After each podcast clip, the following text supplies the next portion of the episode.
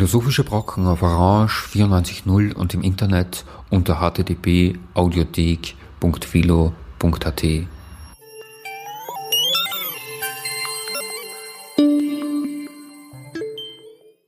Schönen Nachmittag bei den Philosophischen Brocken, sagt Katharina Laziner. In der heutigen Sendung geht es um Laptops in Uni-Hörsälen, um medienkompetente Kleinkinder und um Smartphones in Klassenzimmern. Das Smartphone nutzen die 13- bis 17-Jährigen ja täglich über sieben Stunden, Erwachsene im Schnitt drei Stunden täglich. Fantastisch und zugleich ein Fluch, meint dazu Gerhard Lemke, Professor für digitale Medien an der Hochschule Mannheim. Er plädiert für eine Kindheit in der realen Welt, ohne digitale Frühförderung und zeigt die dunklen Seiten des Digitalisierungshypes.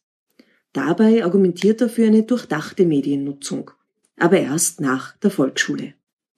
2015 erschien von Gerhard Lemke das Buch Die Lüge der digitalen Bildung, warum unsere Kinder das Lernen verlernen, in dem er unter anderem den Zusammenhang von Bulimie-Lernen und der Nutzung digitaler Medien analysiert. Sie hören einen Vortrag von Gerhard Lemke zur Lüge der digitalen Bildung und den nachhaltigen Einsatz digitaler Medien. Lemke war im Juni dieses Jahres an der Universität Wien im Arbeitsbereich Fachdidaktik, Psychologie, Philosophie zu Gast. Sehr gut, also offenbar gut recherchiert und offenbar auch gut das Internet genutzt, das ich natürlich auch nutze und ich bin ein großer Fan vom Internet und ich bin ein großer Fan der digitalen Medien und ähm, ich darf Sie ein wenig noch ergänzen. Die Bezeichnung des Lehrstuhls heißt Lehrstuhl für digitale Medien mit dem Schwerpunkt Medienmanagement und Kommunikation. Also ich beschäftige mich den ganzen Tag mit, mit ähm, Kolleginnen und Kollegen von Ihnen im Bachelor- und Masterstudiengang, um digitale Medien zu produzieren und diese Medien in irgendeinen Kontext von Unternehmen und Wirtschaft einzusetzen. Und Sie können sich vorstellen, da ist natürlich auch die deutsche Wirtschaft oder überhaupt die deutsche, äh, deutschsprachige Wirtschaft sehr heiß dahinter, denn eine Universität, die so etwas macht, die muss ja wissen, wie man im Internet verticken kann und ähnliches. Und genau damit beschäftigen wir uns. Wir beschäftigen uns damit, wie wir im Internet wirtschaftliche, ähm, ökonomische ja, Nutzensphären schaffen können. Und heute spreche ich zu Ihnen als jemand, der in einer völlig anderen Rolle ist, ähm, nämlich mit diesem Thema hier.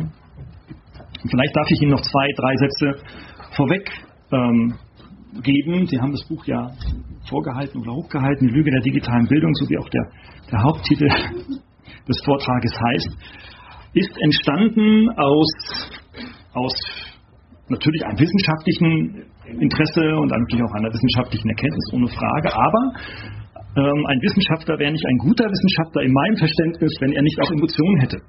Und die Motivation zu diesem Buch war viel Wut, viel Frust und ähm, viel Ungerechtigkeit oder Ungerechtigkeitsempfinden als Emotion. Und das möchte ich Ihnen heute gerne erläutern. Und ich beschäftige mich mit Ingo oder mit dem Wirtschaftsjournalisten Ingo Leitner, habe ich mich sehr lange gemeinschaftlich ähm, damit beschäftigt, was eigentlich denn so ähm, im deutschsprachigen Bereich, natürlich mit Fokus auf die Bundesrepublik Deutschland zunächst erstmal ähm, im Bereich der digitalen Bildung passiert. Und da ist in den letzten Jahren halt so ein bisschen was passiert und es passiert immer mehr und wie ich finde, nicht immer in der richtigen Bahn. Ich werde Ihnen, auch wenn das für den einen oder anderen ihre Erwartung ist jetzt in diesen ähm, 60 Minuten jetzt nicht die Handlungsempfehlungen für ihr Lehrerdasein bzw. für ihre Lehrerausbildung geben. Ich werde Ihnen also nicht sagen, ob das iPad Pro besser ist als das iPad 4 im Einsatz äh, des Unterrichts oder ob ähm, Sie nun Smartboards in der Schule anschaffen sollten oder nicht oder ob das sinnvoll ist oder nicht. Das ist eine Diskussion, die man sehr differenziert führen muss die wir gerne im Anschluss führen dürfen und können. Also ich stehe im Nachgang dann auch für Sie gerne zur Diskussion. Ja, starten wir mal. Also wir haben einfach ähm, in, in den letzten drei bis vier Jahren sehr intensiv zu beobachten in Deutschland einen Trend, der heißt, Kinder so früh wie möglich oder Menschen so früh wie möglich mit digitalen Medien zu beschäftigen. Und Sie sehen das hier auch. Baby spielt so ganz fantastisch auf. Es ist ein iPad von Apple. Interessanterweise fällt dieser Name Apple immer sehr, sehr häufig in diesem Kontext.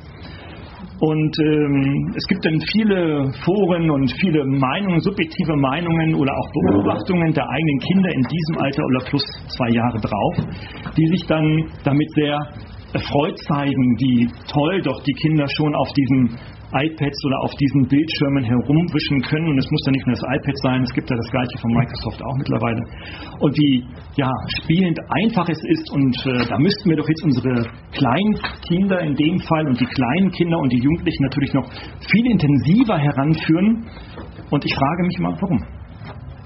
Ich stelle mir einfach die Frage, warum? Und diese Frage zu beantworten, das hat wirklich bestimmt zwei Jahre Recherchearbeit gekostet und ganz, ganz viel Lobbyarbeit als verdeckter politischer Akteur im politischen Berlin. Also da, wo die Hauptregierung ist.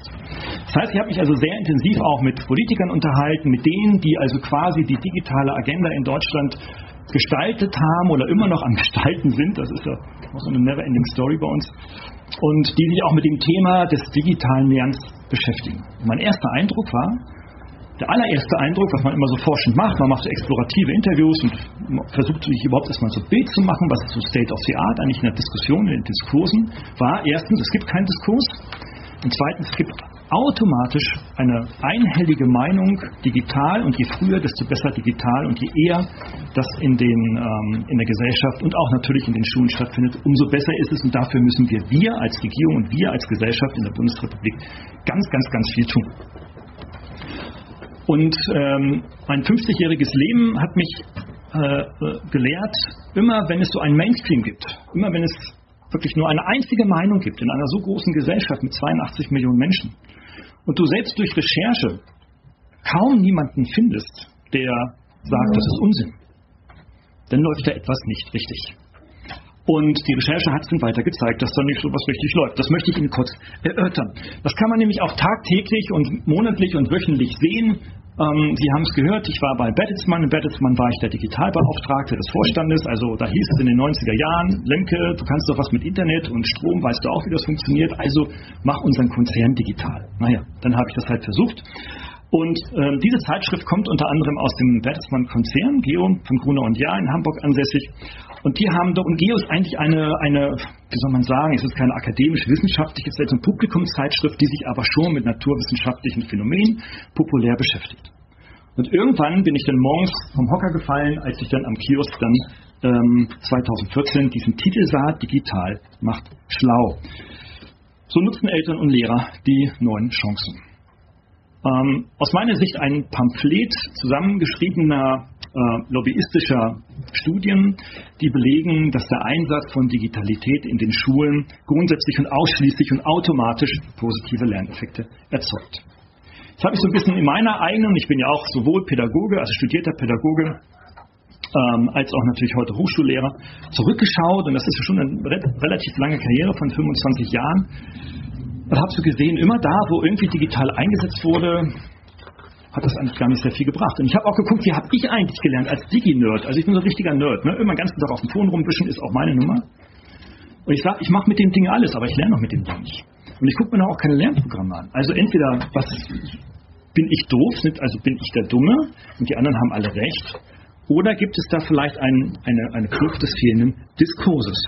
Und der wird laufend und fortwährend in den letzten zwei Jahren immer wieder angefeuert, also auch Spiegel Online, ein durchaus, also wenn überhaupt noch ein kritisches Medium in der Bundesrepublik ähm, zu äh, erkennen ist, dann ist Spiegel Online sicherlich äh, eines von denen, auch sehr aktuell. Die haben so eine eigene Seite, Schulspiegel heißt die, sehr aktuelle Informationen zum Thema Schule. Und auch selbst die sagen darüber, Internet muss an den Schulen, naja, darüber kann man noch reden, Computer müssen vor allem in den Unterricht, sagt die Bundesregierung. Da gibt es eine ganz lange, quasi schon beinahe polemisch anmutende Abhandlung darüber, wie toll das alles ist. Die Frankfurter Allgemeine Zeitung, wer sie kennt, wer sie hin und wieder mal liest, ist in Deutschland eine verdammt konservative, also wertkonservative Zeitung, die sich mit äh, nicht gerade, ähm, sag ich mal, apologetisch und euphorisch mit Veränderungen in der Gesellschaft als erstes Magazin oder als erste Tageszeitung beschäftigt. Ähm, Herr Schirmacher als einer der Herausgeber, der jetzt vor drei Jahren verstorben ist, war sicherlich da einer der Treiber in diese Richtung. Aber selbst die, die äh, Frankfurter Allgemeine Zeitung titelt Revolution im Klassenzimmer, wir brauchen jetzt endlich dieses digitale Lernen. Also spätestens da bin ich doch verdammt aufmerksam geworden, weil die wussten eigentlich vor diesem Artikel noch gar nicht, was eigentlich Strom ist und was man eigentlich braucht, um digital lernen und wie viel Strom man eigentlich braucht in so einer Schule. Sehr erstaunlich. Es geht weiter ich nenne Ihnen noch ein, zwei Beispiele. Das ist der Spiegel, der Spiegel, also Print, das Printmagazin von Augstein gegründet, der ja nun gesagt hat, wir müssen mit dem Spiegel in seiner Gründungsphase quasi den Kontrapunkt in unserer Gesellschaft setzen. Das war in den ähm, 60er Jahren.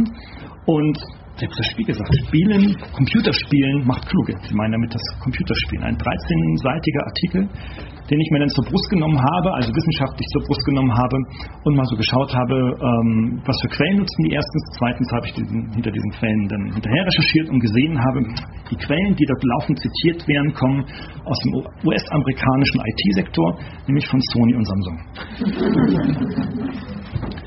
Das machte mich dann auch stutzig.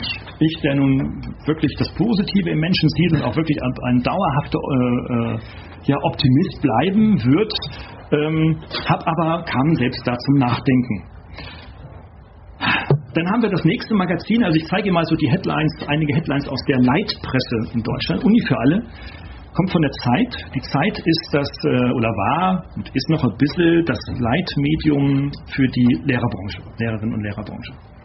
Also all die, die erzieherisch bzw. Äh, vorwiegend pädagogisch tätig sind über alle Schulformen hinweg, äh, auch bis zur Hochschullehre, ist eigentlich die Zeit das Medium. Ne? Es gibt also 67 Prozent aller deutschen Lehrer haben die Zeit in einem Print-Abo. Könnte man zu sagen, passt zu den Lehrern, wissen ja auch nicht, was Strom ist, ähm, lesen lieber. Aber auch die sagen dann beispielsweise Uni für alle und ausgerechnet und so weiter. Können Sie denn auch ja äh, kostenfrei dann auch im Internet nachlesen. Äh, plädieren und propagieren, muss man schon beinahe sagen, denn den Einsatz von digitalen Medien natürlich auch an den Hochschulen. Denn man darf es ja nicht nur bei den Kindergärten lassen, sondern man muss bei den Hochschulen auch weitermachen, also bei der Universität weitermachen. Und stellen Sie sich doch mal das Szenario vor, dass die Kinder schon ab dem zweiten Lebensjahr, da ähm, kommen die Kinder in den deutschen die deutsche Kindergärten, schon mit Tablets konfrontiert werden und man verlässt den Master, ich weiß nicht, Durchschnitts bei Ihnen weiß ich nicht, bei uns ungefähr so mit 25,5. Das heißt, man ist dann also 23 Jahre wirklich in einem dauerhaften Wischprozess ähm, der Digitalisierung. Da muss man doch nun endlich Digitalkompetenz gewinnen können. Das möchte man meinen. Jetzt habe ich Leute vor, also Studierende, Kolleginnen und Kollegen von Ihnen, die ich, mit denen ich sehr, sehr, sehr gerne arbeite, deswegen mache ich das, mache ich diesen Job und beobachte das tagtäglich, was da so passiert. Und Sie haben es ja auch, Sie haben es erwähnt, dass ja mit den Computern an, der, an unserer Hochschule war ja auch so ein Thema. Wie das so ist, dann wird man natürlich, wenn man weiß, woher kommt der Strom, also er kommt aus der Wand, wenn man das weiß, dann wird man wissenschaftlicher Leiter für das Thema E-Learning an der größten, an der fünftgrößten Hochschule in Deutschland mit 35.000 Studierenden. Ja, wie muss man wissen das? Solche Posten fallen auf einmal von der Decke. Denkt sich ein Präsident, oh, Lenke, Sie machen doch was damit digital, passt doch auf Sie, das sind Sie. Brauchen Sie auch weniger Folgen machen, machen Sie dann die wissenschaftliche Leitung für das E-Learning. Also habe ich mich für 35.000 Studierende, zweieinhalbtausend Angestellte und feste Professoren damit beschäftigt, wie man in unserer Schule, Hochschule E-Learning einsetzen kann. Ich habe viele Gespräche geführt und so weiter und habe festgestellt, das war so das Erste, meine Studenten, die in die Digitalität hinein wollen, die also Jobs mit irgendwelchen digitalen Jobs, also Online-Marketing-Leute werden oder Digital-Marketing-Leute werden, die äh, Digitalprojekte in den Unternehmen der Zukunft steuern und gestalten werden, die E-Commerce-Projekte initiieren und analysieren und, und äh, gestalten wollen, sagen, die Leute sagen zu mir, Lemke, lass uns bloß in Ruhe mit diesem Digitalkram. Wo ich denke irgendwie so, wow, vielleicht hätte ich bei den Bankern reingehen müssen und die mal fragen sollen, ähm, die wissen ja auch nicht so richtig, wo kommt eigentlich der Strom her. Ähm, also, worauf ich mich heute fokussieren möchte, ist allerdings, weil das Thema ist wirklich extrem breit und wir können es über alle Schulformen wirklich stundenlang diskutieren, vorwiegend auf die, auf die unteren Schulformen, insbesondere inkludiert natürlich auch den, den Kindergärten. Und da habe ich auch so ein eigenes Erlebnis. Ich bin dann halt ähm, meine Kleine ist jetzt sechs, drei Viertel, die wird im September sieben Jahre alt. Die war im letzten Jahr noch im Kindergarten und ich habe sie dann nachmittags abgeholt und komme in den Kindergarten um halb zwei rein. Und dann saß das mein Töchterchen mit drei, äh, mit vier anderen Kindern auf dem Fußboden, so in so einem Kreis. Und ich dachte, Mensch, die bauen da jetzt so Bauklötze oder machen ähnliches. Und musste etwas ganz anderes entdecken, zu meiner Überraschung. War ein iPad. Natürlich wieder von Apple. Ich sage, Mensch, wo habt ihr denn das iPad hier? Ja, das haben wir von der Erzieherin so und so bekommen. Ich spreche die Erzieherin an, äh, die hat natürlich schon Feierabend, die macht um eins Feierabend und die Nachmittagsbetreuung kam zu spät. Naja, dann legt man natürlich mal so gerne so ein iPad in den Kindergarten auf den Fußboden. Und ich fragte dann meine Tochter und die Kinder, was macht ihr da? Die sagten, ja, wir spielen Muku. Ich sage, zeig mal. Und das ist so eine App, die können Sie runterladen. Gibt es auch für Samsung Galaxy unter anderem, also nicht nur für Apple. Dann tippst du da mit dem Finger so drauf und dann ist da so ein, so ein, so ein Kuhkopf und der macht dann Mu. Und je häufiger man drauf tippt, umso häufiger macht es Mu. Da dachte ich irgendwie so, die, kannst du, die kennst du noch nicht, diese App. Also wahrhaftig nicht. Aber ich wäre auch nicht so blöd gewesen, so etwas zu gestalten, weil ich wollte dann schon wissen, wie kommt denn diese App auf dieses Ding und wie kommt vor allem dieses Ding in den Kindergarten und wie kommt vor allem dieses Kind an meine Tochter und an unsere Kinder heran. Also gehe ich dann zu der Leiterin dieses Kindergartens, die ich sehr schätze im Übrigen, und fragte, sag mal, was ist denn da los? Und sagt, sagt, hat sie mir denn so erzählt? Sagt sie, ja, wir haben in Baden-Württemberg, das ist das zweitgrößte äh, Flächenland in der Bundesrepublik Deutschland, in dem ich un, unsere Hochschule ist. Wir haben in Baden-Württemberg einen Schrieb vom, ähm, vom Ministerium bekommen, da steht drin, wir sollen mal so diese iPads mal bei uns mal so einführen. Und äh, ich sage also, das sind schon grammatikalisch schon zwei Dinge, die überhaupt nicht passen. Der Begriff einführen ist ja schon mal ganz verkehrt. Ne? Also irgendwie so, dann stellen Sie sich mal vor, muss nur eingeführt werden. Also Kinder sind da und sie müssen das Gerät einführen. Also dann kann man ja gleich irgendwie Star Trek gucken und sich den Chip einführen lassen, Klammer auf, Klammer zu. Sie zeigte mir dann dieses Schriftstück und dann stand da also tatsächlich drin, naja, also im Wortlaut, und ich überziehe das nicht, da stand im verschiedenen Wortlaut drin, wir in Baden-Württemberg im Ministerium wissen nicht so ganz genau, was wir damit machen sollen. Aber es ist alles digital und bitte in den Kindergärten sorgen Sie dafür, dass Sie dann in den Pilotprojekten dann auch dieses digital einführen. Und dann fragte ich die Kindergärten, die Chefin wieder und ich dachte irgendwie so, haben Sie dann eine Idee, irgendwie sowas? Ja, nee, ach, wir haben da mal so Apps runtergeladen. Also wir haben bei Apple, sind in den Store reingegangen, haben unter Kinder geguckt und haben dann die ersten fünf runtergeladen und das machen die da jetzt. Ich so sage ich, ja, das ist das muss, also muss natürlich einen, einen, einen, einen, denkenden Menschen erheitern ne? oder ärgern. Also auf jeden Fall emotional berühren. Ne? Die einen freuen sich, die sagen, jawohl, endlich digitale Revolution, Schacker. Und andere Leute sagen, die also denken können, die sagen dann irgendwie so, Moment mal, was passiert denn da eigentlich? Dann habe ich gesagt, sage ich, Mensch, meine spontane Idee, manchmal neige ich ja auch noch humoristisch mich zu äußern, was schon beinahe Satire ist, äh, sage ich zu der Kindergartenchefin dann, sage ich irgendwie so, dann stecken Sie doch mein Kind am besten gleich in Ihr Privat-Kfz, weil es wäre schön, wenn es Autofahren lernen könnte. Dann bräuchte ich Sie nämlich nicht jeden Tag abholen und müsste meinen Job um, umorganisieren, damit ich mein Kind endlich abholen könnte. Können Sie sich vorstellen, dass in Deutschland es eine ja, Fahrpflicht erst ab dem 18. Lebensjahr gibt. Es ist jetzt ein bisschen runter auf 17 Jahre mit Beifahrer und so weiter. Und es wird irgendwann in 10, 15 Jahren auf 16 Jahre sein, aber doch nicht mit 6 konnte sie mir nicht erklären und sie sagte, ja, das wäre eine gute Idee, aber bitte nicht mit ihrem Auto. Und so spreche ich dann mit den drei Kollegen, muss man schon beinahe sagen, mit den drei Kollegen aus unserer Bundesregierung. Sie sehen dann von links nach rechts unseren Verkehr, also unsere aktiven Minister noch, den aktiven Verkehrsminister Herr Dobrindt, sehr bekannt geworden durch sein gescheitertes Mautvorhaben. Unseren Innenminister ähm, de Maizière ähm, und unseren Vizekanzler Herrn Gabriel, von dem viele raten, ob er denn vielleicht doch Kanzlerkandidat wird oder nicht. Alle drei haben sich vor einigen Jahren, als dann die neue Regierung sich gebildet hat, zusammengetan und haben dann die digitale Agenda gebastelt, die es vorher aber auch schon gab. Bloß da hat sie keiner für ernst genommen und dachten sie, sie müssten jetzt ein bisschen nachgearbeitet werden und haben sie dann voller Freude vorgestellt. Das Mantra, also die Kernaussage, wenn Sie sich dieses Schriftstück angucken, es ist ja öffentlich, ist, also erstens ist es ein Mantra, weil es völlig unreflektiert und unkritisch quasi die digitale Revolution ausruft. Das erinnert mich so ein bisschen an den Prager Fenstersturz, nicht so ganz weit weg von hier, und anderen Revolutionen politischer Art. Auf die würde ich ja mal gerne warten, wie denn so eine digitale Revolution aussieht. Und wenn Sie mal so sehen, wie so etwas dann organisatorisch in den Ministerien aufgehangen ist, das ist jetzt viel zu komplex, um Gottes Willen, will ich so in dieser Uhrzeit gar nicht belasten, etwas rangezoomt, dann sehen Sie am Bundeskanzleramt hier die Ministerien, Bildung, Forschung, Wissenschaft, Kultur und Medien. Und dann sehen Sie, da gibt es eine Stabsfunktion, Bildungsoffensive für die digitale Wissensgesellschaft. Schon interessant. Bildungsoffensive für die digitale Wissensgesellschaft. Da sind ja so viele Fremdwörter drin. Bin mir gar nicht so sicher, ob die Akteure, die das formuliert haben, dieses, ähm, diese Stabsfunktion, auch wirklich meinen und wissen, was dahinter steckt. Ohne Frage stehen wir natürlich in einer Wissensgesellschaft. Ähm, das haben wir aber auch schon vor 20 Jahren so gesagt und proklamiert. Ähm, wir wissen heute, dass wir noch nicht so sehr viel mehr wissen. Wir wissen, dass wir eigentlich immer weniger wissen, weil wir zu viel wissen. Und das ist also ein Dilemma, in dem wir stecken. Und dann das noch in eine Offensive zu stecken, naja, okay, das ist das eine. Aber es gibt ein Förderprogramm für, das Digital, für die digitalen Medien in der, Beruf, in der beruflichen Bildung. Das ist sehr interessant. Dass man also die berufliche Bildung von der allgemeinen Bildung erstmal abkapselt und es gibt dann eine grundsätzliche Entwicklung einer Strategie des digitalen Lernens. Wie gesagt, das war vor drei Jahren, dreieinhalb Jahren ungefähr. Die Menschen haben vor vier Jahren begonnen daran zu arbeiten, mit einem, wie das immer so ist bei solchen ministerialen Papieren. Es gibt bis heute, es gibt bis heute keine Strategie des digitalen Lernens. Es gibt bis heute kein Förderprogramm des, der digitalen Medien in der beruflichen Bildung.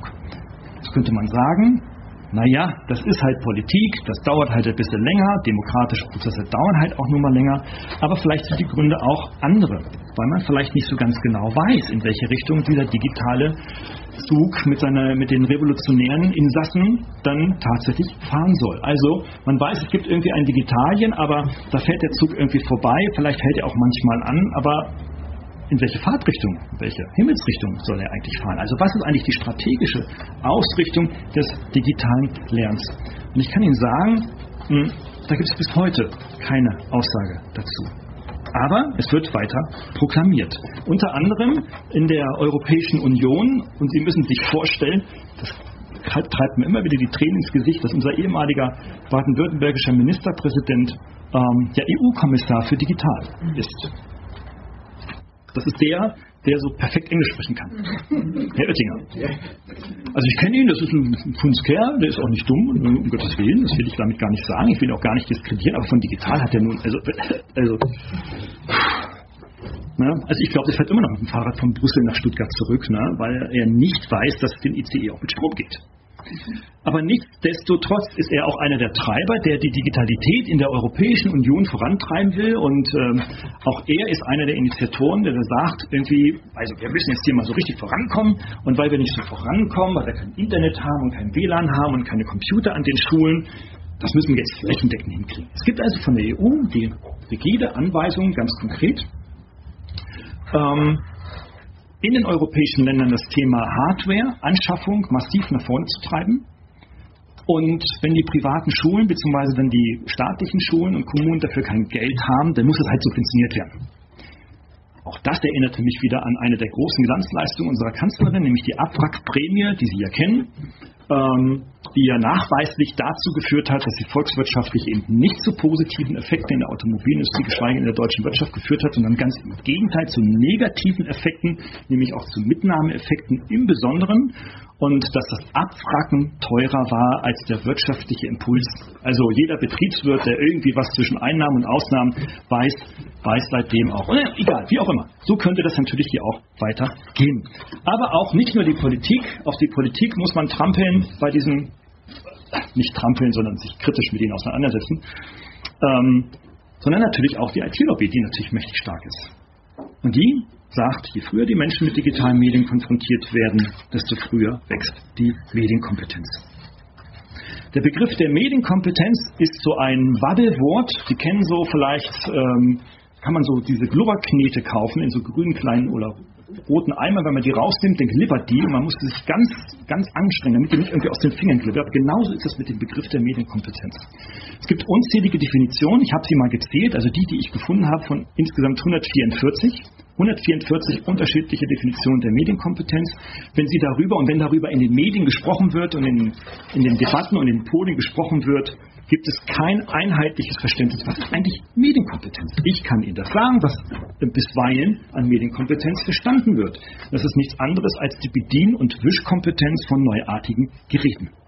Nämlich das, was äh, bei unseren Nachbarn hier, also ich habe das Foto ist freigegeben, äh, von unseren Nachbarn halt täglich ab 19, 20 Uhr passiert.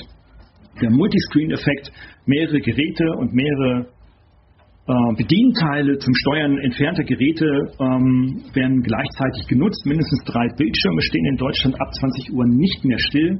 Sie laufen also gleichzeitig. Tablet, TV und Smartphone werden gleichzeitig genutzt.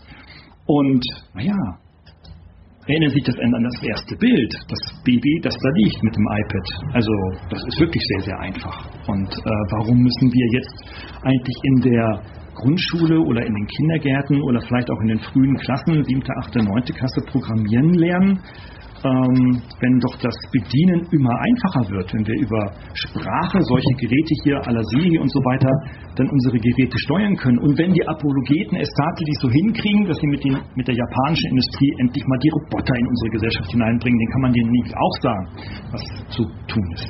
Bedien- und Wischkompetenz ist das für den nicht autarken, nicht autonomen und nicht reflektierten Menschen in einer Industriegesellschaft. Und das steht da drin. Und die These, also wir, ich habe zehn oder wir haben zehn Thesen aufgeworfen, die erste ist ja schon gefallen, das ist die, die die Presse und die Medien und die Politik komplett umwirft. Wir wollen also auch im Bundestag als Autoren von den ähm, jeweiligen Personen, die ich, die ich Ihnen genannt habe, äh, wortwörtlich beschimpft, auch mit Namensgebung. Kann man öffentlich auch nachlesen, ähm, dass das ja alles Unfug sei. Also wir müssen die Computer entweder Digital Revolution und dann er früher und schneller und so ein wischen lernen und wer früher wischen kann, der kann später besser programmieren. Wir brauchen das Silicon Valley in Deutschland. Wir brauchen es in Europa. Deutschland ist Vormachtstellung. Da muss endlich industriell was passieren. Die IT-Branche ist doch nun irgendwie an uns vorbeigelaufen. Hm, wenn Sie gestalterisch tätig sind, also Gesellschaft und Politik gestalten, ja, dann kann man das ja noch einigermaßen verstehen. Wenn da auch Handlungen nachfolgen. Aber es bleibt bei einer leeren Rhetorik. Und wenn wir uns jetzt mal das Internetnutzungsverhalten anschauen, dann ist es nun, kleiner Schwenk in das Nutzungsverhalten, ist es tatsächlich so, sehen hier also das Tablet und das Smartphone-Verhalten, es ist bis zum Jahre 2014 kontinuierlich angestiegen, auch in 15, 16 ist es kontinuierlich angestiegen. Die Daten werden jetzt gerade erst verarbeitet für 15 und 16 besonders für das Jahr 2015. Wir rechnen damit, dass also auch in den nächsten drei bis fünf Jahren der mobile, die mobile Nutzung an äh, Smartphones und Tablets weiter ansteigen wird. Das ist erstmal Fakt. Das heißt also, die Geräte werden natürlich nicht aus unserem Leben verschwinden. Und einige werden natürlich von Ihnen auch sagen, und das vielleicht auch aus uninformierter oder unkritischer Sicht auch natürlich zu Recht, ist ja auch toll. Und auch ich nutze das natürlich auch. Fantastisch. Wenn man sich mal so anschaut, was denn Jugendliche im Alter zwischen 9 und 18 Jahren auf diesen Geräten tun, dann ist das Thema YouTube ein ganz, ganz großes Thema. Wir haben durch eigene Forschung in, auch in Erfahrung gebracht und andere Forschung validiert, was ist eigentlich auch bei den Kids richtig los. Und auf Platz 1 ist YouTube und auf Platz 2 kommt, kommt irgendein Messenger. Ne? Also klar, der WhatsApp-Messenger von 87% aller Jugendlichen genutzt, ähm, gefolgt dann auch von den anderen Messengern. Snapchat ist der neue Trend, da geht es jetzt auch gerade richtig ab. Also quasi YouTube, also Video gucken und rumdaddeln mit Messenger-System. Habe ich mir mal die Nummer 1 angeschaut bei YouTube und habe mal so geguckt, dachte ich, naja, vielleicht gibt es ja schon etwas, was ich nicht weiß, das vielleicht ein was meine Studenten mir sagen, dass sie sagen, wenn ich etwas nicht weiß, dann denke ich, ich brauche kein Skript mehr von Ihnen. Sie müssen gar kein Skript mehr machen. Weil Sie erzählen uns irgendwas, nebenbei daddeln wir so ein bisschen rum, ein bisschen hören wir mal zu. Wenn Sie lustig sind, gucken wir sie an. Wenn Sie nicht lustig sind, schieben wir halt auf unseren Rechnern dann wieder unsere Module hin und her. Ich gucke mir das sowieso zu Hause an, weil das ist alles per YouTube. Wie ich Marketingkampagnen mache, YouTube, Millionen. Wie ich programmiere, YouTube, mehr als Millionen wie ich irgendwie JavaScript äh, zum Ausspionieren von Kundendaten mache, alles YouTube. Ich denke, da brauche ich doch keine Vorlesung mehr. Ich sage, naja, dann bleibt doch alle weg. Dann hat die Zeit ja tatsächlich recht. Uni für alle, aber überall da, bloß nicht an der Uni, weil zu Hause. Dann bleibt doch einfach zu Hause, ihr kriegt die Credit Points von mir so zugeworfen, dann guckt ihr ein paar YouTubes. Aber wir haben ein Problem als staatliche Universität, ihr müsst Prüfungen machen. Und dann können wir da ja mal so schauen, ob das besser oder schlechter ist. In dem Prozess sind wir gerade weil es ein politischer Akt ist, nicht nur, nicht nur ein hochschulrechtlicher Akt. Ähm, aber was wir jetzt hier sehen, beispielsweise alles das, was an YouTube passiert, die Top 10 weltweit, hat alles nichts mit Lernen zu tun. Also die Kids, wir Menschen, nicht nur die Kids, sondern wir Menschen nutzen es für Musik, Entertainment, Entertainment, Entertainment, Musik, Musik, Entertainment, Sports und Gaming. Es gibt dann noch auf Platz 7 hier dann den Little Baby Bum, also das ist dann der Avatar, ne? kennen Sie ja alle der Avatar dieses YouTube-Channels dann Little Baby Bum. der dann einen Channel-Type von YouTube zugeordnet hat, uh, Education. Den habe ich mir sehr genau angeschaut und das ist eine Dame, ich schätze sie 15, 16 Jahre alt ein, die ähm, täglich neue Klamotten kriegt. Sie kriegt immer so einen Karton Klamotten, die zieht sie dann immer an.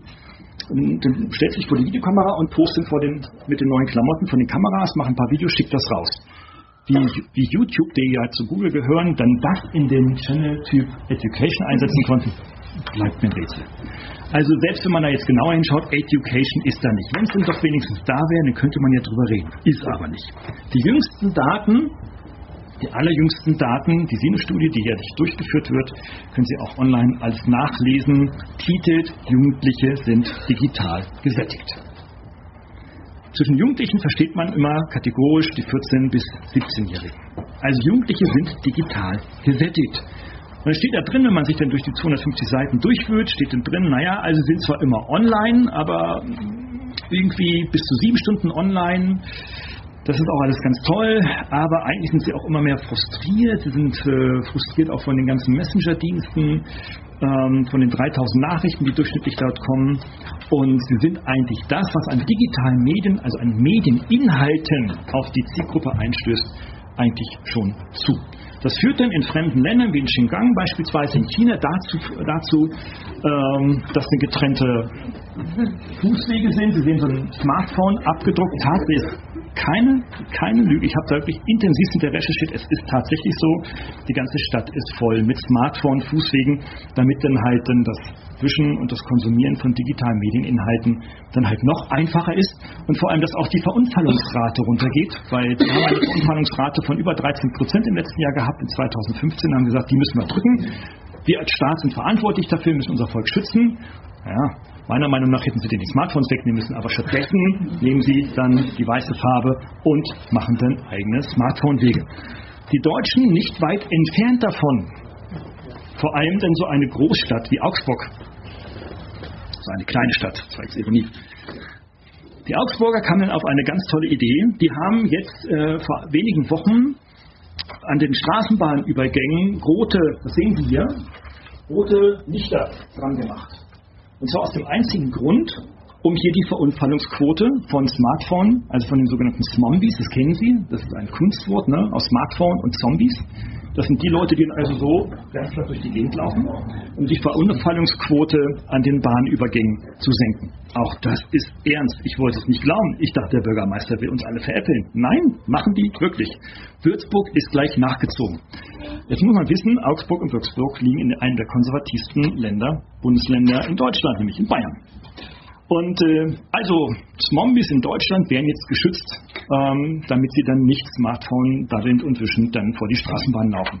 Fantastisch. Gucken wir uns mal bei den Jugendlichen wieder an, bei den 8- bis 18-Jährigen. Da sehen wir aus den aktuellen Studien, die jedes Jahr kommen, also hier an der KIM-Studie, die jedes Jahr vom Medienpädagogischen Forschungsinstitut Baden-Württemberg erstellt wird, und äh, hier repräsentativ diese Zielgruppe befragt wird nach ihrem gesamten Bildschirmnutzungsverhalten, dass die Bildschirmzeiten natürlich gestiegen sind. Klar, natürlich werden sie gestiegen. Ähm, insbesondere der Fernsehkonsum ist auch in den letzten Jahren weiter angestiegen. Also wenn man so denkt, die Kids gucken jetzt weniger Fernsehen, weil sie mehr rumwischen, stimmt nicht. Ähm, sie gucken immer noch mehr Fernsehen, aber die Wischzeiten erhöhen sich überproportional. Und das führt dazu, dass wenn man jetzt die Bildschirmzeiten, also wie lange sitzt ein Jugendlicher vor einem Bildschirm, was immer der auch macht, ähm, ungefähr bei bis zu sieben Stunden liegen. Also wenn ich so überlege, man hat so acht Stunden, also mit einer Abfahrt acht Zeitstunden in der Schule als Jugendlicher, ähm, dann muss man nachmittags noch ein bisschen Hausaufgaben machen, vielleicht widmet man dafür ja mal eine Stunde Zeit, dann will man vielleicht noch ein bisschen Fußball bolzen, dann ist man schon bei 10 Stunden, dann muss man irgendwie noch 8 Stunden schlafen, dann ist man schon bei 18 Stunden. Naja, dann will man natürlich noch ein bisschen Fernsehen gucken, okay, das kann man ja nochmal machen, irgendwie abends, aber man 18 Stunden ist man schon bei 7 Stunden, 18 ist schon 25 Stunden. Dann fehlen aber noch Essen und das Pflegen sozialer, realer Kontakte. Ne? Also nicht da WhatsApp rumwischen, sondern reale soziale Kontakte. Dafür ist dann keine Zeit mehr. Das heißt also, wenn dann diese maximalen Nutzungszeiten ausgereizt werden, dann haben wir einen ganz, ganz signifikanten Trend, einen ganz signifikanten Trend überproportionalen Wachstum, dann reicht der Tag nicht, um die Bildschirmzeiten zu erfüllen. Also, hm, was passiert? Es passiert das, da sind wir Menschen kreativ. Wir überlegen uns dann irgendwann, naja, also bevor ich jetzt hier aufhöre zu wischen, muss irgendwas anderes leiden. Dann muss ich halt weniger essen oder schneller essen oder weniger Schule machen oder weniger Leute treffen oder ah, weniger schlafen. Und genau das passiert. Wir sehen in der Zielgruppe eigene Studien hier, dass äh, mobile, die mobile Durchschnittsnutzung nach Uhrzeiten ähm, gesehen. Es wird also abgetragen, die maximale Nutzung bis 80 Prozent. Sehen hier das Maximum von 70,9 Prozent und dann die Uhrzeiten. Früher haben wir die nur, also habe ich die nur erfasst von 8 bis 22 Uhr, äh, bis es ein großer Ausreißer in den Datensätzen gab und dann haben wir dann die, die Zeitspanne weitergefahren, nämlich von 6 bis 2 Uhr, äh, 3 Uhr. Und daraus sehen wir, dass 10 Prozent 10% der Jugendlichen nachts zwischen 1 und 3 Uhr online sind aktiv online sind. Das haben wir rausgekriegt, dann macht man eine App, ne? bisschen Datenschutz drauf und so weiter, eine App, die gibt man in den Jugendlichen, das gleich zigtausend Mal und dann kann man tracken, was passiert denn auf den Smartphones der Jugendlichen ganz konkret. Das haben wir dann gemessen, haben gesehen, jeder Zehnte ist nachts online, ist natürlich klar. Also, wenn man sehen, wo kommen die sieben Stunden Zeit her und was wird dafür abgeknapst, eine Möglichkeit, schlafen Sie weniger. Das haben wir noch weitergezogen, weil ich nicht nur den Ansatz fahre, die dummen Smartphones sind schuld. Sind sie ja gar nicht. Ne? Tolle, Geräte, tolle Geräte. Kann man ja fantastische Sachen mitmachen. Man kann auch nicht sagen, die Lehrer sind schuld. Weil die Lehrer keine Medienkompetenz haben, weil sie nicht digital sind. Ja, auch das stimmt. Sie haben ja den deutschen Präsidenten des Lehrerverbandes ja auch schon hier gehabt. Ähm, also man kann die Schuld einfach nicht so hin und her schieben. Aber wenn man nach Schuldigen sucht, dann sehe ich sie, also wenn man den Begriff überhaupt verwenden mag, aber wenn man nach Verantwortlichen sucht, dann sehe ich die ganz woanders, nicht bei den Erwachsenen. Also gucken wir uns die Datensätze ausschließlich der Erwachsenen an, von 18 bis 64 Jahren. Und da sehen wir denn die Smartphone-Nutzung von durchschnittlich drei Stunden, also in Deutschland, erfasst, äh, erhoben die Daten 2014 bis Anfang 2015, ausgewertet im Sommer 2015, im letzten Herbst als Buch dann erschien. Und ähm, da sehen wir drei Stunden mobile Nutzung täglich von uns Erwachsenen. Nur zehn Minuten werden telefoniert. Das machen die Erwachsenen schon noch ein bisschen mehr, weil die Kids machen das gar nicht mehr. Wenn da mal eine Minute telefoniert wird, ist das schon viel im Monat äh, oder am Tag. Und interessanterweise, wo ja auch die Erwachsenen auch immer sagen, Herr Lemke, ja, mit den digitalen Medien, das ist ja alles Mist, das ist ja, können Sie alles abstellen. Aber irgendwie nutzen alle Deutschen durchschnittlich eine Stunde Facebook. Das ist schon erstaunlich. Ne? Also das Mutter aller Netzwerke mit den intelligentesten Inhalten im Sekundentakt wird also auch durchschnittlich hier genutzt. Es sind noch nicht mal die Messenger-Dienste, sondern es ist Facebook. Und interessant auch, diese Geräte werden 120 Mal aktiviert. Also eine Aktivierung ist, wenn Sie dann immer auf diesen Home-Button drücken. Ja, da werden Sie jetzt sagen, natürlich mache ich das, weil ich trage ja keine Armbanduhr mehr. Gucke den ganzen Tag auf diese Uhr. Aber wenn Sie dann natürlich auf diese Smartphone-Uhr gucken, dann sehen Sie ja nicht nur die Uhr, sondern Sie sehen ja dann auch noch die anderen Nachrichten und Notifications über WhatsApp und ähnliche, wo Sie sagen, ja, die könnte man ja ausschalten, machen Sie aber nicht, wissen wir. Machen 98 Prozent nicht. Also sie werden angezeigt. Und schon, wisch, wisch, wisch, sie wollten die Uhrzeit nur wissen, sehen, ah, Sandra, guckt, ah, ich habe ein Date angefragt, wischen, nein, gucken, aha, hm, hat jetzt abgesagt, naja, mal gucken, was jetzt äh, Claudia sagt, die habe ich ja auch noch da im Petto. Und schon sind sie da am Hin und Her daddeln und am Wischen und das geht in Minuten über Minute. Das ist ja alles netto nicht viel, aber Minute über Minute über Minute. Ich kann Ihnen garantieren, nach drei Minuten wissen Sie nicht mehr, warum Sie das Handy überhaupt in die Hand genommen haben. Und das passiert einfach. Warum muss man das wissen? Weil wir in den Schulen und für die Schulen diskutieren, bring own your own device oder bring your own device.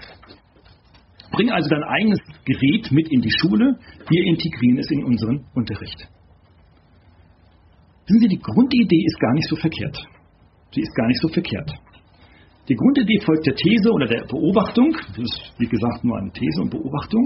Naja, also Smartphones sind ja in unserer Gesellschaft, sie sind ja auch nicht wegzudenken und statistisch gesehen haben wir in Deutschland, hat jeder Deutsche, jeder Deutsche 3,7 Smartphones zu Hause.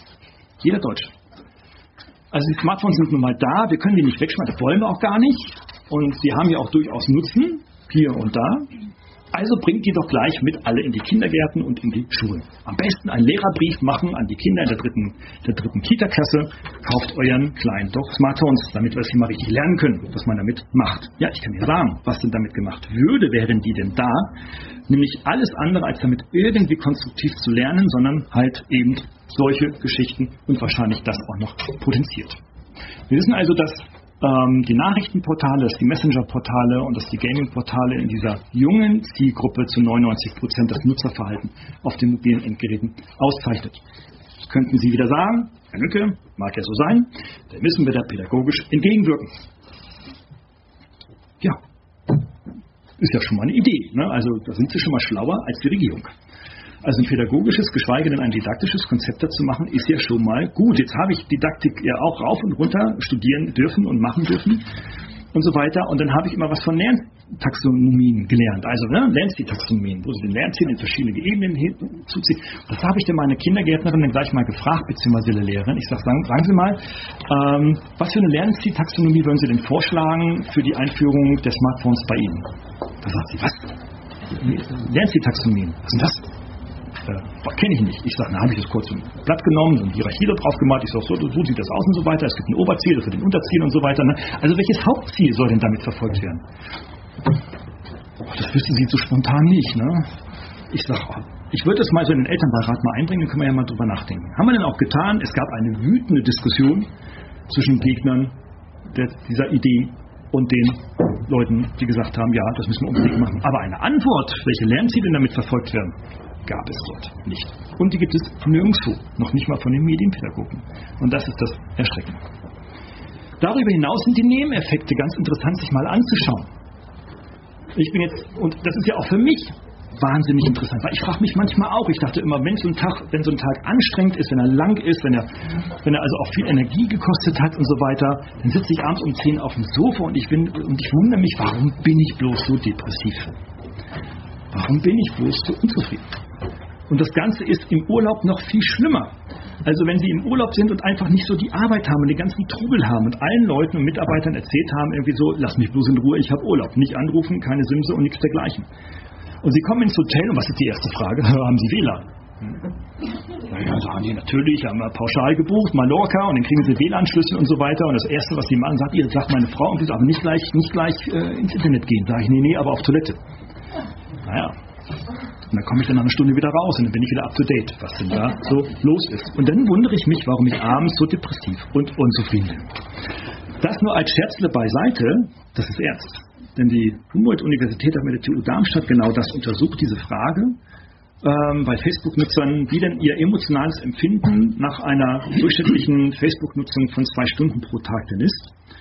Und das war 2013 die Datenerhebung. Äh, es gibt keine neueren Daten aktuell, aber tendenziell, wenn man sie nach oben interpoliert, werden es wahrscheinlich jetzt schon so bei 50 Prozent sein. Also jeder zweite, jeder zweite Mensch, jedenfalls in dieser repräsentativen Untersuchung, äh, entwickelt solche Gefühle. Sie haben mit Sicherheit auch eine Erklärung, warum solche Gefühle kommen. Naja klar, weil wenn Sie in Facebook gehen, wo der die Kids ja richtig stundenweise am Tag drin sind, dann sehen Sie immer, dass die anderen Kids viel besser sind, viel hübscher sind, die Frisuren viel besser sind und bei Snapchat ist es ja auch noch viel besser, weil bei Snapchat haben sie ja diese Filter, ne? Kennen Sie, ne? Wenn, Snapchat kennen Sie? So, Snapchat haben sie irgendwelche Filter, Filter, da können sie irgendwie ein Selbstporträt machen, also ein Selfie, und dann sagen sie, ich will jetzt komisch aussehen, dann kommt ein Filter und macht aus ihrem Gesicht einen Clown. Fantastisch programmiert, so aus medientechnischer Sicht, ne? Fantastisch, aber damit beschäftigt man sich dann den ganzen Tag. Also werfe ich die These auf, die auch meine weitere Forschung wahrscheinlich bis ans Lebensende beschäftigen wird, nämlich die Frage, macht digital eigentlich glücklich? Die Glücksforschung weltweit, es gibt eine Happiness-Forschung weltweit, ist, äh, also nochmal, ein Schritt zurück. Warum interessiert mich diese Frage? Weil ich nicht mich hinstellen will und sage, das ganze Digital ist doof. Weil es auch nicht richtig ist zu sagen, digital macht digitale Demenz. Weil es auch nicht richtig ist zu sagen, ein Smartphone macht dumm per se. Es gibt wissenschaftlich keine Ursache-Wirkungszusammenhänge zwischen der individuellen Smartphone-Nutzung und der Veränderung des Intelligenzquotienten. Und das kann man nämlich messen. Was die Neurowissenschaftler immer so gerne tun, ist, dass sie ähm, dann die Menschen in CTs schieben, ne, also diese Röhren, und dann irgendein Kontrastmittel dann ins Hirn geben und schauen, wie sich denn die Hirnströme verändern. Ne, natürlich verändern die sich. Und das kann ich Ihnen auch sagen, das habe ich selber auch ausprobiert. Ich habe mich da auch reinschieben lassen mit dem Smartphone und habe mit dem Daumen immer auf diesem Ding rumgewischt. Ja, was passiert, dass in einer Hirnregion, in meiner Birne jedenfalls, das ist auch dann validiert von anderen ähm, Studien, natürlich dann die Hirnregion, die für die Bewegung meiner Hände verantwortlich ist, natürlich eine Überreaktion zeigt. Ist ja klar. Wenn dir also schon physisch der Daumen wehtut, dann muss deine Hirn ja richtig das Feuer brennen. Genau, das. Das Glück wird aber im Hirn halt nicht über diese Bewegungsregion äh, gespeichert und gelenkt, sondern über unser limbisches System. Und das limbische System ist verantwortlich, um uns Menschen neuronal und emotional zu belohnen. das sogenannte Belohnungssystem. Die Frage, die ich mir stelle, ist, wie viel digital macht eigentlich noch happy und ab wann gibt es dann also das ist dann so diese Happiness-Steigerung, ne? je länger ich dann digital nutze, quasi am Tag, umso happier werde ich. Aber der, die Steigung fällt ab, das wird jetzt wieder für die Mathematiker oder Volkswirten, die Steigung fällt ab, also der Grad wird immer flacher, der Happiness-Grad äh, wird immer flacher und irgendwann hat er einen Maximal erreicht und fällt dann irgendwo hinten rüber. Und dass er hinten rüber fällt, das wissen wir. Also wir wissen eins, er steigt irgendwo im ersten und wir wissen, er fällt. Hier sind die Mediensüchtigen. Beziehungsweise die Spielsüchtigen. Weil Mediensucht ist noch keine, auf der Welt weit und in Europa noch keine anerkannte Sucht, politisch gesehen. Also man wird von der Krankenkasse bei Internetsucht noch nicht behandelt. Das zahlt die Kasse nicht, man privat behandeln. Ähm, aber wir sehen, dass die Zahlen der pathologischen ähm, Abhängigen der Begriff süchtig ist, ist ähm, meines Erachtens hier nicht richtig und falsch assoziiert, weil wir damit stoffliche, stoffliche Sucht, äh, alle Alkohol, synthetische und natürliche Drogen und so weiter sehen. Aber äh, wir sehen, dass die pathologischen Anzeichen der Abhängigkeit von digitalen Medien so überproportional zugenommen hat in den letzten drei Jahren. Wenn Sie also mit Medienexperten und Suchtexperten dann sprechen, die Wartezimmer sind rammelvoll mit Kindern und Jugendlichen, die von ihren Geräten nicht mehr wegkommen. Und nicht nur die, sondern auch mittlerweile Erwachsene. Was die Kinder zum Lernen brauchen, um darauf den Fokus zu setzen, ist eine ganz einfache neuronale Kenntnis oder neurowissenschaftliche Kenntnis. Es gibt eine ganz wichtige Hirnregion, das ist hier vorne unser Stirnlappen also, oder Frontalhirn genannt, die ist ungefähr so groß, wenn Sie so Ihre Hand so ein bisschen zusammendrücken, so richtig zusammendrücken und den Daumen so einklappen, ungefähr so diese Größe, so ist, ihr aus, ist ein ausgewachsenes äh, Frontalhirn. Dieses Frontalhirn, das Sie dann hier in dieser, diesem Schnitt sehen, oder diese Schirme, ganz hier vorne da drauf. Und Sie wissen immer dann, wenn Sie sich überlegen, Mensch, wo habe ich eigentlich heute Morgen meinen Autoschlüssel hingelegt? Und sie suchen und suchen und suchen und ihr Freund oder ihre Freundin sagt, Mensch, der liegt doch da auf dem Essenstisch und sagen sie, ja, Mensch, sehe den Wald vor lauter Bäumen nicht. Genau das. Sie stupsen ihr Stirnhirn an, weil sie versuchen, das, und das ist eine automatische Bewegung, sie versuchen dem einen Schwupp zu geben, damit er endlich mal in Gang kommt, weil das ist eine unserer zentralsten und wichtigsten Hirnregionen. Sie ist nämlich verantwortlich dafür, alles das, was wir hören, sehen, riechen und schmecken, insbesondere was wir über digitale Medien konsumieren, also sehen und hören, nämlich aufzunehmen, zu speichern und zu strukturieren. Das heißt, alles, was reingeht, landet hier. Und hier landet erstmal gar nichts. Das Stirnhirn ist also verantwortlich dafür, diese Informationen erstmal aufzunehmen und dann zu entscheiden, in welche Hirnregion soll es denn nun gehen. da gibt es Hirnregionen für Schreiben, für Rechnen, für Lesen, für Urlaub und für Assoziationen, für Gedächtnis natürlich und so weiter und so fort. Überall gibt es so kleine Hirnregionen, die man auch alle wunderbar dann im CT messen kann und im MRT vor allem auch. Und, aber das Stirnhirn hat eine ganz zentrale Rolle, hat ganz viel Forschungsarbeit gekostet, zu verstehen, was da überhaupt los ist. Das weiß man auch erst seit drei Jahren aus der Neurowissenschaft. Denn, was passiert? Wenn wir, wenn Sie zehn Stunden am Tag einen Actionfilm nach dem anderen gucken. Oder net, gucken Sie Netflix, die meisten von Ihnen gucken Netflix, ne? also so Serie ohne Ende. Ne? So 30 Folgen einer Serie hintereinander gucken an einem Tag. Das ist ja mal so ganz schön, das gebe ich ja gerne zu, mal. Ähm, dann passiert folgendes, das Stirnhirn ist, ähm, muss diese ganzen Informationen aufsammeln. Und das sind ja sehr viele, und Sie wissen ja, die Filme werden ja heute produziert um uns zu touchen, wie das so neudeutsch heißt in Hollywood-Deutsch, ne? um uns in Bewegung zu setzen, um uns zu emotionalisieren. Und genau das wird passiert. Kurze Schnitte, wir machen das ja auch selber in der Medienproduktion, immer kürzere Schnitte, von bis zu einer Sekunde nur noch pro Schnitt. Die sehen also gar nicht mehr richtig, was ist in, diesem, in dieser Szene von einer Sekunde drin. Dann kommt schon der nächste Schnitt, nächster Schnitt, ganz schnelle Bildabfolge, laute Musik drauf mit 180 Beat, damit also dann die Pumpe auch richtig losgeht. Da wissen wir, das wissen die Hollywood-Macher ganz genau, damit bringen, die, bringen, wir die Menschen richtig auf Trab. Damit machen wir den, die Action. So, und genau das passiert. Weil dieses Stirnhirn wird bewusst durch diese Methodik unter Daueralarm gesetzt. Man weiß also, dass bei dem Konsum von Actionfilmen bei den Erwachsenen dieses Stirnhirn auf 200% läuft und das Stirnhirn aber nur 100% der Information weiterleiten kann. Das heißt, vieles fällt weg. Das ist die erste Erkenntnis. Die zweite Erkenntnis ist, damit in die Informationen nach hinten irgendwo in, das, in, der, in die Hirnregion gegeben werden, braucht man eine Phasensynchronisation. Das heißt also, der Austausch der Informationen in Form von Neuronen funktioniert immer synchron, auf, ein, auf eine Millionstel Sekunde. Absolut synchron. Wenn das Stirnhirn unter Dauerfeuer durch Medienkonsum gesetzt wird, wird diese Phasensynchronisation abgebrochen. Das heißt also, die Informationen, die aufgenommen werden, landen nicht mehr in einer Hirnregion, wo auch immer sie verdampfen vor. Und es wird Stress erzeugt, also zusätzlich Stress. Es sind also zwei Wirk Wirkungen. Die Informationen kommen nicht an und die zweite Information, der Körper reagiert mit Stress, nämlich das Hirn setzt nämlich Stresshormone auf, aus, um den Körper und damit das Hirn zu schützen und dem Körper zu sagen, du schlaf jetzt mal ein, damit du dich endlich mal abschaltest. Genau das passiert. Und wir haben diese, ich stelle Ihnen gerne diese Folien auch zur Verfügung, mittlerweile interessante, interessante Beobachtungen, äh, insbesondere bei den starken Mediennutzern im digitalen Bereich. Wir sehen, dass die Konzentrationsfähigkeit zunehmend abnimmt. Das sehen wir auch, auch in meinen Vorlesungen, also vor zehn Jahren konnten noch Studierende ungefähr zehn Minuten zuhören. Das ist jetzt schon nach fünf Minuten vorbei. Entweder liegt es an mir, oder ich mache zu, viel, zu wenig Faxen oder bin pädagogisch nicht entertainmentmäßig unterwegs, aber das ist bei manchen Fächern auch nicht so gerade angebracht. Wie auch immer ist zu beobachten, statistisch auch gesehen. Das Zweite ist, dass die Gedankengänge, also die Konzentrationsfähigkeit immer weiter abnimmt. Das heißt also, dass die Gedankengänge immer weiter in ihrer Dauer, also kontinuierlich fortzuführen, abnimmt.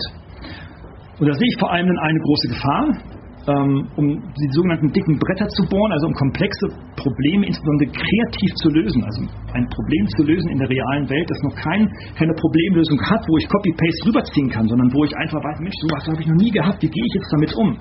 Braucht genau diese zwei Dinger, Konzentrationsfähigkeit und Konzentration über einen langen Zeitraum auf diese Problemlösung. Und drittens natürlich die Kreativität.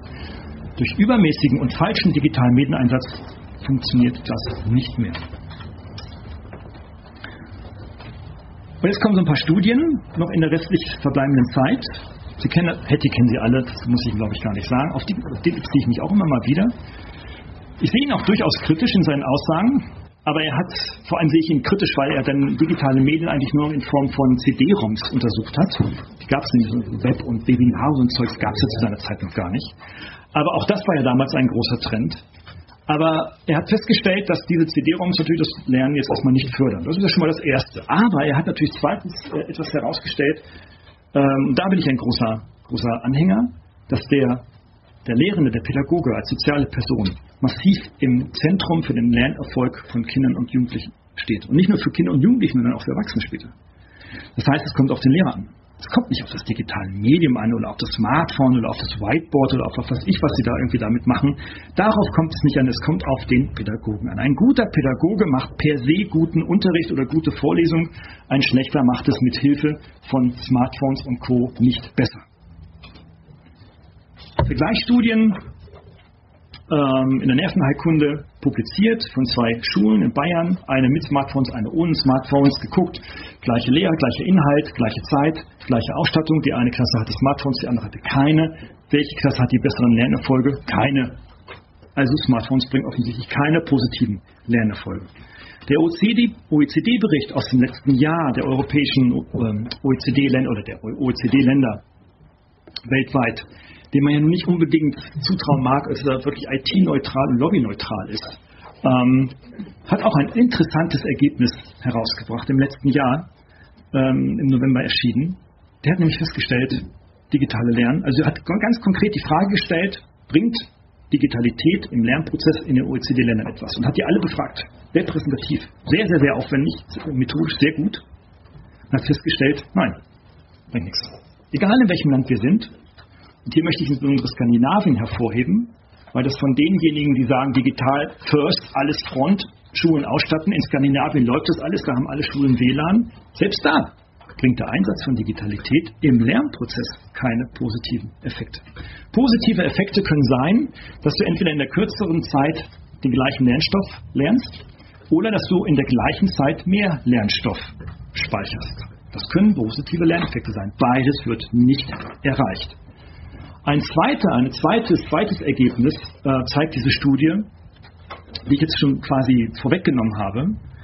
Ähm, die sagen, natürlich spricht zunächst erstmal nichts dagegen, also in den höheren Stufen dann ähm, digitale Geräte für die Vermittlung von Inhalten und Lernen dann einzusetzen, ohne Frage. Aber nur da, wo der Unterricht eh schon gut ist. Das heißt, ein guter Unterricht wird durch digitale Medien etwas besser. Und auch das wurde nachgewiesen.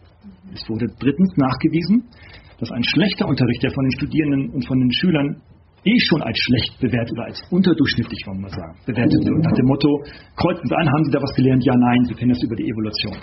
Und 70, 80, 90 Prozent kreuzen an Nein. Dann haben die gefragt, okay, wurden digitale Medien eingesetzt? Ja. Aha. Haben die denn zu dem Ergebnis, dass der Unterricht von Ihnen als nicht gut wahrgenommen wurde, etwas Positives oder Negatives beigetragen? Weder noch. Spielt überhaupt keine Rolle. Der Lehrer ist eine Pappnase. Der bringt das nicht rüber. Der hat davon keine Ahnung. Das ist das Thema. Also wir brauchen keine digitalen Medien, um unsere Leute fit zu machen für eine digitale Wirtschaft. Wir brauchen verdammt gute Lehrer. Ähm, wir brauchen Leute, die methodisch fit sind und die sich sicherlich auch an dieser digitalen Diskussion aktiv beteiligen, vor allem aus einer ähm, pädagogisch-didaktischen Perspektive. Ähm, aber was wir, was wir nicht brauchen, sind Informatiker, die unseren Unterricht digitalisieren wollen. Denn genau das passiert. Diejenigen, die, die, die das Wort erheben im digitalen Lernen, sind entweder Politiker, die von der Materie nicht sehr viel Ahnung haben oder das falsch zugetragen bekommen, und zweitens die IT-Lobbyisten, in denen sie bei Microsoft 99% Informatiker und Techniker haben und 1% Manager und die Manager wollen verkaufen, Informatiker wollen entwickeln. Punkt, aus, fertig. Da ist nichts mit Pädagogik und Didaktik. Da hat auch in den letzten 20 Jahren sich nichts, aber auch gar nichts dran getan. Immer IT getrieben. Das Gleiche zeigt dann auch, selbst im Ausland, in der, der London School of Economics, ähm, auch wieder das, was wir eigentlich in Deutschland, im deutschsprachigen Bereich, Österreich, Schweiz, Deutschland eben nicht haben die langfristige, nachhaltige Untersuchung des Einsatzes von Digitalen mit Kontrollgruppen. Wissen Sie, ob etwas besser wird mit oder ohne, können Sie nur über Kontrollgruppendesigns hinkriegen. Und das auch nur langfristig. Und warum das nicht passiert ist, das dauert Zeit und es kostet unglaublich viel Geld. Und Sie kriegen in der Wissenschaft kein Geld. Können wir kriegen Geld dafür, wie kann ich ein WLAN an der Uni einsetzen. Da gibt es immer zu zwei Millionen dafür. Und dann muss das aber auch laufen. Ne?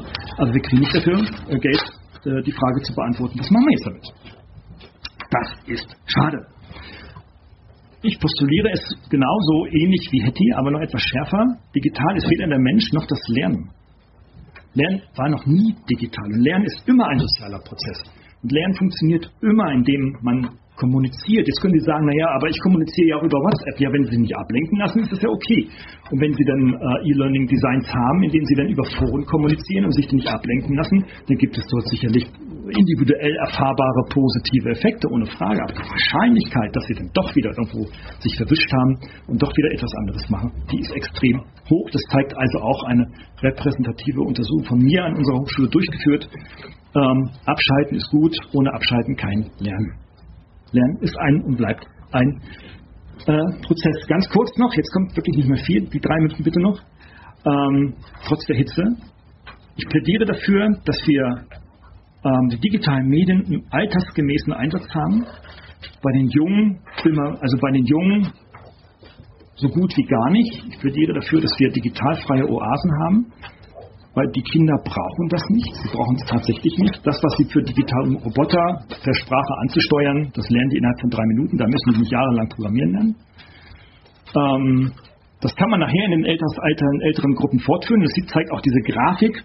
Ich plädiere dafür, in der Grund bis zur Grundschule das Zeugs rauszulassen, dann ab der 8., 9. Klasse es sukzessive einzuführen, aber auch nur mit pädagogisch-didaktischen Konzepten, die es ja immer noch nicht gibt.